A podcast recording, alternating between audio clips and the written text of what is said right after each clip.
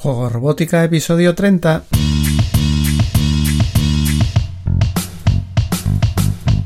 Bienvenidos a Juego Robótica, el podcast en el que hablamos de robótica educativa, iniciación a la programación, aplicaciones para docentes, entornos de programación para niños y en general todo lo que tiene que ver con despertar la curiosidad de los más jóvenes por la programación y la tecnología para que se conviertan en creadores y no en meros consumidores. Como ya sabes, este podcast es un reflejo sonoro de los contenidos y cursos que puedes encontrar en juegorobótica.es. Y recuerda que si quieres aprender a programar a través de la robótica o quieres formarte para enseñar a programar, puedes darle un vistazo a nuestra plataforma de cursos y acceder a la formación online más completa con robótica educativa aprendiendo desde la base y a tu ritmo. El cambio de año es un buen momento para hacer balance de lo que ha sido el año 2018 respecto a la robótica educativa y qué nos depara el año próximo. Algo que se ha confirmado con el colofón final de la reciente edición de Simo Educación es la aparición y consolidación de cada vez más sistemas o kits relacionados con la robótica educativa. Grandes monstruos tecnológicos como son Google, Microsoft o HP hace tiempo que tienen puesta la mira en el gran negocio que es la educación y ofrecen multitud de herramientas y formación enfocadas a ese objetivo. Lo llamativo es que podemos ver pequeñas empresas o startups que se van abriendo paso quizá por entender mejor la necesidad docente o por mantener un contacto más directo con los centros educativos. En este sentido habría que diferenciar el uso de las nuevas tecnologías en general de la robótica educativa en particular. Y es que, aunque desde la Administración se hagan dotaciones de material, son los propios centros educativos los que muchas veces buscan su solución ideal en el ámbito de la programación o la robótica. Aquí hay mucha diferencia entre las comunidades que incluyen este tipo de asignaturas dentro del currículo oficial de otras que aún no las contempla de manera independiente y normalmente se mete con calzador en asignaturas como tecnología o optativas como informática. Una tendencia clara es acercar la robótica a las edades infantiles iniciando en conceptos de programación desde edades muy tempranas. En este rango de edad, la oferta de robots de movimiento ortogonal que inició Vbot se ha multiplicado, y ahora mismo es posible encontrar diferentes modelos que ofrecen características similares a diferentes precios. Hola, soy tu amigo Doc. Conectando, listos para aprender juntos. ¿Composición del tablero 1 realizada? Colócame en el inicio y aprieta OK. Debemos llegar hasta la letra R.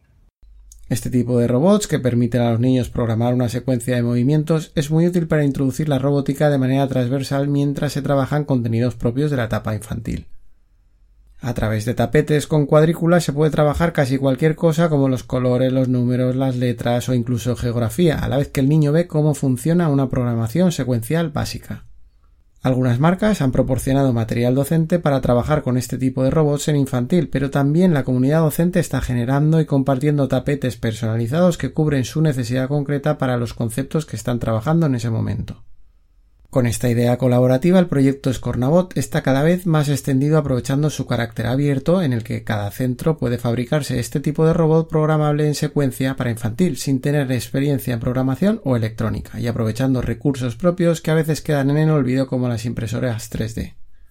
Otros proyectos de este tipo han aparecido en 2018. A Juego Robótica le hace especial ilusión el proyecto Enclon, que viene a ser un clon de Embot fabricado con impresión 3D y componentes estándar de bajo coste. Siempre hemos pensado que Embot es una gran opción en robótica educativa, por lo que Mclone no puede ser lo menos. En este tipo de kits de robótica enfocados a una edad más avanzada de la infantil en la que ya trabajamos la programación, la explosión de oferta en 2018 ha sido espectacular.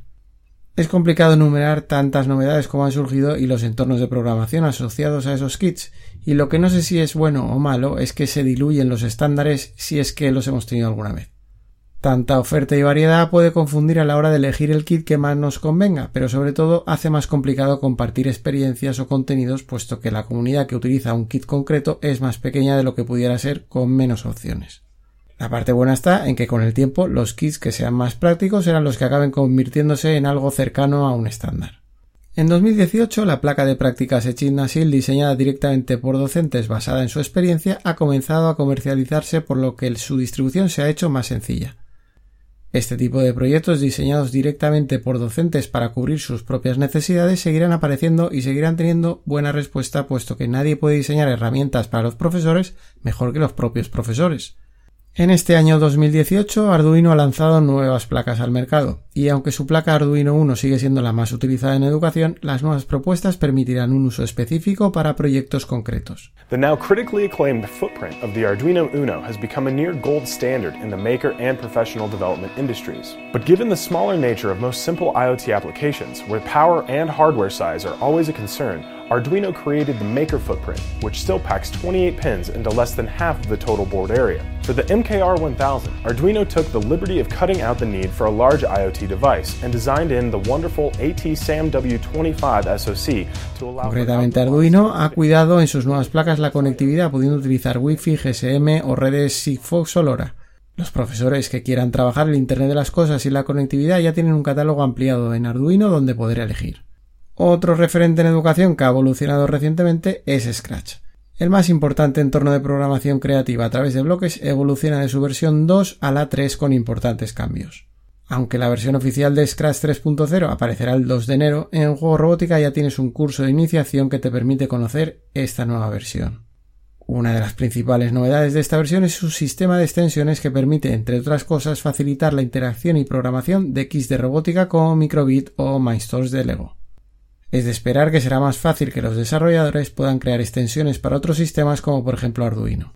Lógicamente, la evolución de Scratch conlleva la evolución de los forks del mismo, como por ejemplo en Block que pasa a su versión 5. Te hablaba de Microbit y Microbit es una de las placas que más crecimiento de uso ha tenido en 2018 a remolque de la enorme expansión de esta placa en el mundo anglosajón y es previsible que en 2019 siga creciendo. A nivel doméstico, las navidades son un buen momento para saber por dónde va el interés de los compradores, pero aquí no cambia mucho la tendencia marcada por los grandes fabricantes como Lego, Mayblock, Little Beach o Esfero. Como novedades destacables puramente comerciales podemos destacar el Doc, el robot de Clementoni o el nuevo modelo de Mayblock del que hablamos la semana pasada llamado Cody Rocky. Aunque Boost de Lego se presentó en 2017 no tuvo una posición destacada en aquellas navidades, por lo que este año puede ser su prueba de fuego. Build, code, and play with Lego Boost.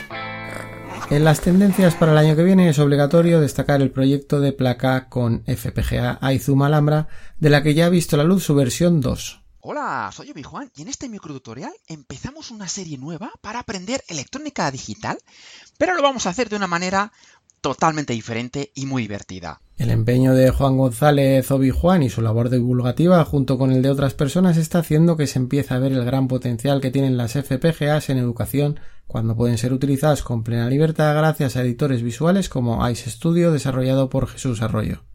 Este tipo de proyectos abiertos que se apoyan en la comunidad para crecer están calando poco a poco como en el caso de Scornabot o Echidnasil y es muy probable que ocurra algo similar con Mclone. Gran parte del éxito de estas propuestas abiertas es que el concepto maker ya es una realidad en muchos centros educativos o al menos la intención de tender a una cultura maker.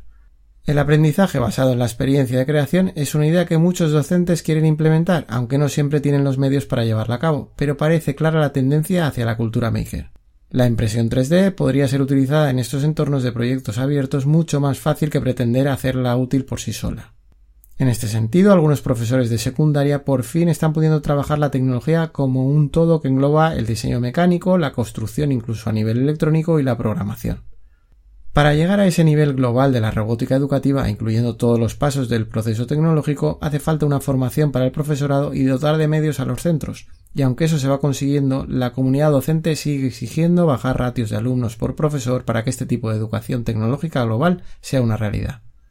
Es precisamente esa comunidad docente quien sabe perfectamente las empresas del sector cuyo objetivo es la propia educación de aquellas otras que tienen un objetivo económico muy por encima de la propia educación.